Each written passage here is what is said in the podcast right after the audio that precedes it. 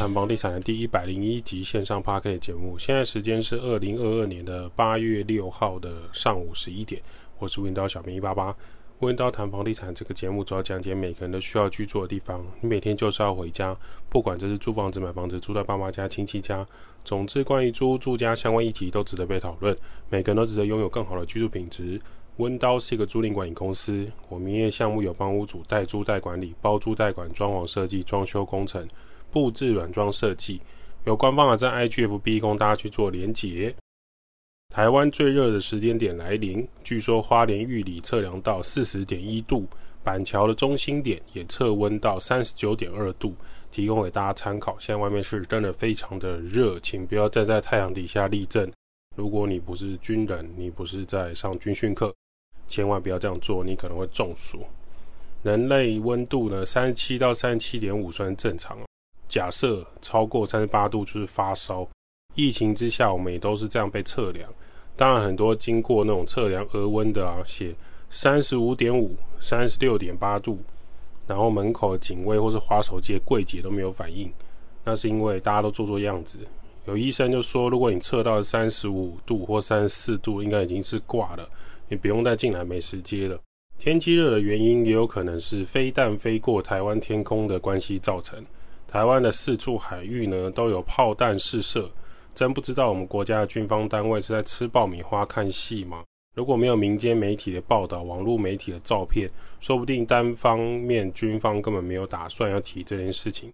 先不要说空对空或地对空的飞弹有没有拿出来了，现在两岸的局势有一点紧张。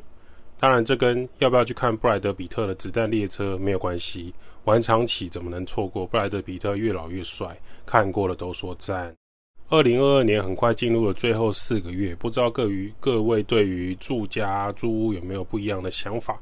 我们来谈一下目前可以做到的统计。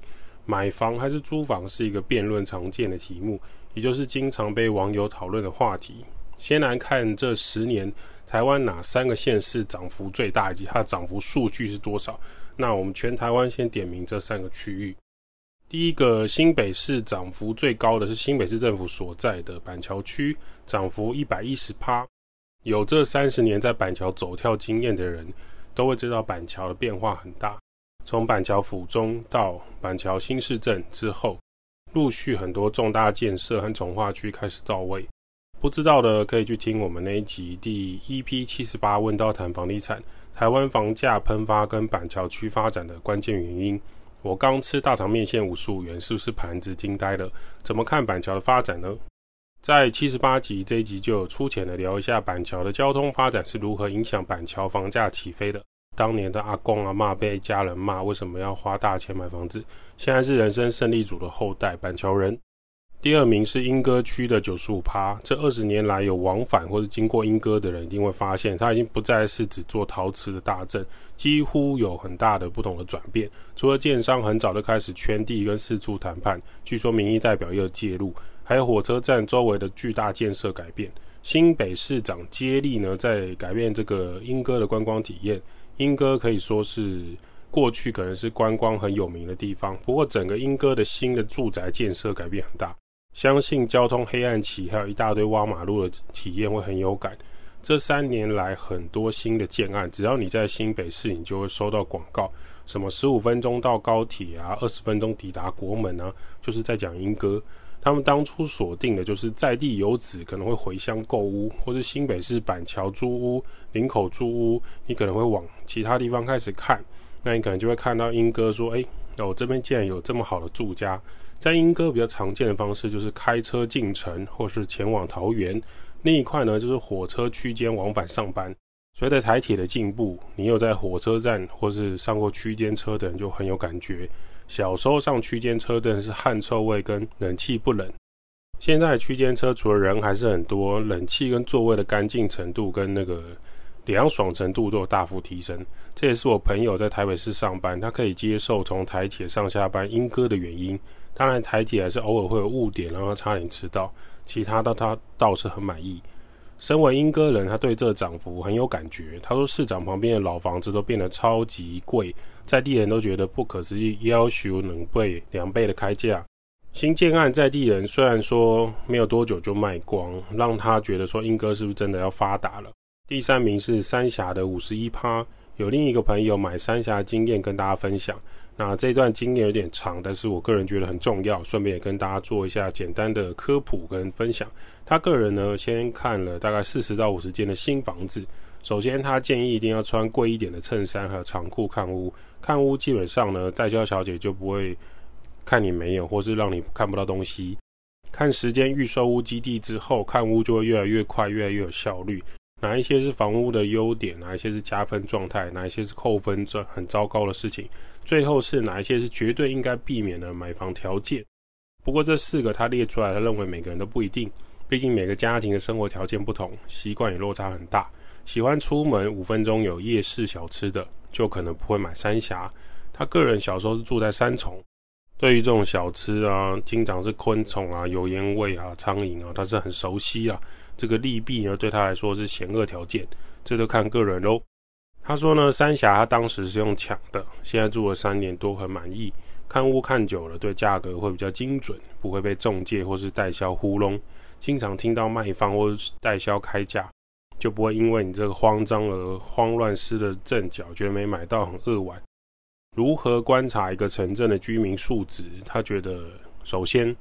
先抓附近的三间便利商店，观察不同时段的便利商店，看看内用区坐哪些人。下午、晚上，便利商店门口有没有一些八加九啊、罗汉咖这么有手有脚、游手好闲啊、抽烟大呼小叫啊？这种对于在三重长大的他来说，见怪不怪。很常看到一个乐酷妹坐在便利商店门口，然后背着一个便宜的假名牌包，叼着烟，他四五个年轻男生围绕着他。摩托车一定要改几个金属配件，金属刹车啊，金属的后照镜啊，脚踏板要改成金属的，排气管要改得很亮很翘啊，机车喇叭声很大啊，然后一个双黄键按喇叭，直接高速回转到便利商店门口呸一下，他就觉得很爽。相信我讲这个，很多人就很有画面，这就是台湾的名场景啊。那这些消费族群消费呢，肯定也没有办法太高，那聚集之地差不多就是在这边。通常也不是在什么贝拉比塔啊，或者是远东 SOGO 贵妇百货门口，就是在地的便利商店。所以，如果你要买新房子自住的，附近的三间便利商店去逛逛看，如果有这样的景象，你可能就要考虑了。那当然，如果你就是改车的族群，或是这就是你的舒适圈，那就很恭喜你找到自己的同好。我朋友因为家里成员有小朋友，所以他观察那个公园的时候的长凳是必须的必，有没有游民？然后有没有怪阿伯拿着中药酒、绍兴的瓶子走来走去？你说怎么可能？还有这样的公园吗？他说：“诶，如果你晚上有骑车或开车经过什么台北都会公园啊，或者是河滨公园啊、万华公园啊，那你如果台北火车站啊，那你如果在台中，可能台中都会公园啊，某些小公园，台中火车站、桃园火车站附近，还真的不少这样的奇怪的人士。”不相信的人可以晚上十点出发去探险。如果你有小孩，家里附近公园经常是这种奇怪嗜好的人，也是要小心了。千万要记得，当年有个小朋友被砍头，就是太放心路上的人走来走去。台湾的治安虽然不算无敌差，但是那种奇特嗜好的人，还是要让小朋友避开。不要永远相信人性本善。那喝了酒之后，连自己在做什么都不清楚。居住区域很重要了。接着来看一下国中国小放学状态。除了临停很塞车之外，看看这个出来的学生是什么样子，家长接送的比例开什么车。有在北投走跳的人就会知道，北投有一间很有名的私立学校，早上跟下午某些时段就是 B N W 加长轿车、宾利，那你大概就会知道这个学校的等级。甚至还没有下课，这些黑头车就停好，有一个穿西装衬衫的人下车在等待。这个人呢，通常不是爸妈，是他们的司机，可见一斑。台中潭子区七十四号快速道路附近有一间小学很有名，大概三点半就是奥迪、保时捷、凯宴排队等待，也是一种指标。除了观察呢，这个车子啊，校门口还要注意什么呢？有没有中辍生或八加九在堵门？有没有校外霸凌事件？例如说以前万华某些国中打架啊，那隔壁鸡排店谈判啊，有没有同学被霸凌啊？都是一个住家警讯。但他从台北市买不到适合一家四口舒服的生活房子，他取舍掉一些东西之后，觉得在三重长大，看看万华新成屋单价很高，可是万华居住品质不符合他的理想，所以他果断放弃了台北市。那他也不喜欢三重，所以他看了江子翠的文教区。可能新北市议会在这边，所以警察比较常巡逻，坏人也没有太坏，路上抽烟的八加九比较少。长江路或是万板大桥就另当别论，夜晚跟头文字 D 一样，你敢超我车，我一定超回去，双黄线超回来都没关系。他很喜欢板桥，他觉得生活机能便利，各种银行、电信、餐饮、超市、灿坤、天国电子都骑车三分钟就可以到达。不过很多大楼的屋龄基本上都超过二十年以上，二十年的新大楼释出的并不多。就是说，在二十年内的，比如说零到五岁的这个，他这样的房子就很少看到。所以他接着去看林口，觉得有很多空地，陆续还会慢慢建设。优点是会越来越繁荣，那缺点的话就是白天的林口工地装潢很吵，还有很多新邻居只要进来就会开始装潢，上面装潢，下面装潢，左边装潢，右边装潢。然后上下班尖峰林口的交通又很塞车，所以 Google 会建议的大路啊就那几条。那下来新庄以后还是很塞车。于是他三年前就看到了三峡北大特区，那每次跟朋友在分享，都会有一种表情，就是你怎么会沦落到要买三峡？就他实际前往三峡观看，每条路几乎都有两侧的行道树，有宽敞的人行道，小孩子放学自己走回家好像也可以接受。三峡的生活机能虽然没有板桥、万华这么好，可是对于他的小家庭来说，他觉得只要有超市就可以了。三峡北大是很纯的住宅区，路上没有当铺、越南 KTV、某某小吃店、网咖、赌博、吃饺子老虎、电玩店、槟榔翘脚店、夹娃娃机。特区内也没有公庙，只有家乐福那个区域。三峡人应该知道比较复杂一点。对他来说，三峡的涨幅是第三名，他完全可以理解。如同上面所说的，也是他大力的推荐。其实呢，他买三峡前观望了六个月，他一直在等某社区的高楼层降价，结果那两三户都卖掉了。在二零一九年，他真的是社区单品最高价，那时候他就知道说三峡的房价只会涨，过了半年还在冲，于是他就买了。桃园的龙潭涨了一百四十八，也也就是说原本三百五十万的现在要八百四十万，这还不是说顶级的社区别墅哦。杨梅的涨幅是一百三十八，杨梅的转身也是差蛮多的，大家可以多多观察。主要还是政治跟建商圈地啊，还有改变那个工业区的使用分区，他、啊、哪几块土地就不直说了。新竹新竹的竹北涨幅八十五趴，新竹北区的涨幅七十趴，新竹的香山区涨了七十趴，整体的新竹涨幅看起来没有这么可怕，但是很惊人的房价。接着看台中。台中的潭子区，刚刚有提到的明星区域，潭子本身在丰原的隔壁，涨幅一百八十五趴。清水区也不遑多让，海线的朋友站起来，清水区的涨幅一百八十趴，梧栖区的涨幅也有一百二十趴，非常的惊人。不过呢，清水杀戮无期啊，还是价差很大的，有兴趣的要多看多比较，不能冲动啊。清水无期的人口依旧还是比较偏少，虽然近期的新城屋造镇很多，远雄那一大片街景广阔，不过呢，你要找个便利商店可能要开车，生活机能发展比较缓慢一些。山景奥莱原本二期有电影院的计划，后来呢，山景又取消了盖电影院，这也是大家要观察的重点。那台中的东区跟西屯区涨幅都一百五十趴以上，整体来说，大台中区域的房价涨幅还是很惊人的。然后我们来看一下全台涨幅最夸张的台南，安南区涨了三倍，三百零五趴，也就是原本四百万的房子，现在要一千两百万。台南市的南区呢，涨幅到一百呃两百一十八趴。台南的仁德区涨幅是一百八十三趴，这是什么惊人的涨幅？就原本六百万直接翻成一千两百万，原本已经是一千万的，要翻成两千万。某方面来说，跟台积电还有一些科技厂的设厂科学园区有关。台南市重点区域也在推动区域活化，整体建商一起出手，直接爆炸式涨幅。根据当地的中介表示，很多都不是在地人买的。台北下去、安南区还蛮不少，台中呢也有下去台南自产的。再就是医生世家在台南直接购屋。很多的大老板呢，其实他们是当年是成大帮的，台南人回去故乡自产也是应该的。虽然他们这些老板现在都不住在台南，总之涨幅就超级大，十分十分的惊人。台南正是全台之首。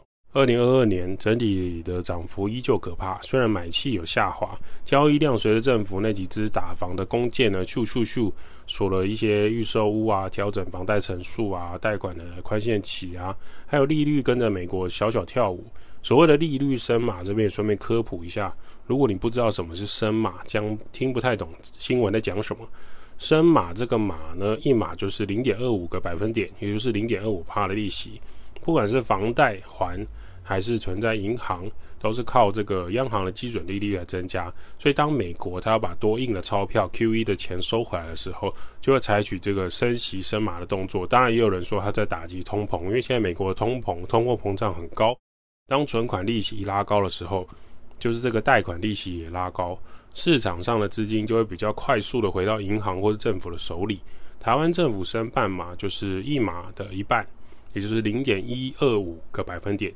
一码一零点二五趴来举例，贷款一千万房贷的人，每年就会增加两万五的贷款压力，差不多就是这个意思。那有影响到交易量，何以见得呢？大概去年夏天有跟一些中部的中介联络，当时他们忙到没时间理我这个小散户。最近开始有些简讯跟电话来，还有一些长辈图嘘寒问暖，你就会知道现在目前中部的买气有变差，但大家期待的价格涨幅跌幅。还是没有出现，涨幅倒是有了，反而各区域还有创新高的价格产生，这些在实价登录中介网站五九一租屋网都可以查得到。这些数据也不是说每天都维持不动，一两个月还是会有不同的差异。单看这个二零一二年到二零二二年的涨幅，你就可以发现说，全台湾的房价现在有多么不可思议的在调整。房地产终究是民众很喜欢的投资产品，不管三十年前、二十年前、十年前到现在，自住、收租、买了等涨价，买房节税当遗产处理，这四种族群都存在的。而代书是最清楚的专业人士。那温刀谈房地产主要呢，就是要跟大家了解这一块的部分。温刀主要在收租跟装修，还有协助屋主装潢自住这一块都有在做处理。很多屋主其实对于收租他是很头痛的。或者他遇到几次比较麻烦的房客，他就害怕了，或者说自己就不敢，不知道怎么收租。那这块温刀就可以协助来处处理这块的困扰。从上面的数据就可以知道，不要再期待说政府对于价格会有什么撼动的作用，或是飞弹都要打过来了，房价要崩了。房价崩跌要崩到什么情况才会买自住的呢？当你这样想，你的邻居也这样想，你的同学也这样想，你的阿伯阿姆也是这样想。所以呢，房价一点点下修，就会有人抢着买。那这个价跌，价格是不会跌的。光是从上面的涨幅，你就可以知道，低买高卖还是人性啊。市场价格就是买卖撮合而成，买屋前不要太冲动，真的多看多比较多听，不要太伤心。预售屋给你那个信封袋很多，慢慢收集。便利商店、国小、国中走一走，去观察一下。如果你的小孩未来就在这个区域，他很常去的地方就是便利商店跟这个中小学，你会有不一样的感想。温刀照顾房客就像我的家，代租代管、包租代管、装修工程、布置设计。Podcast 分享租屋投资房地产。今天的温刀谈房地产先到这。如果有什么想法，欢迎私讯或留言。五星吹捧起来，我们就回答你的留言。温刀小编会在下一期节目跟大家讨论房地产相关议题喽。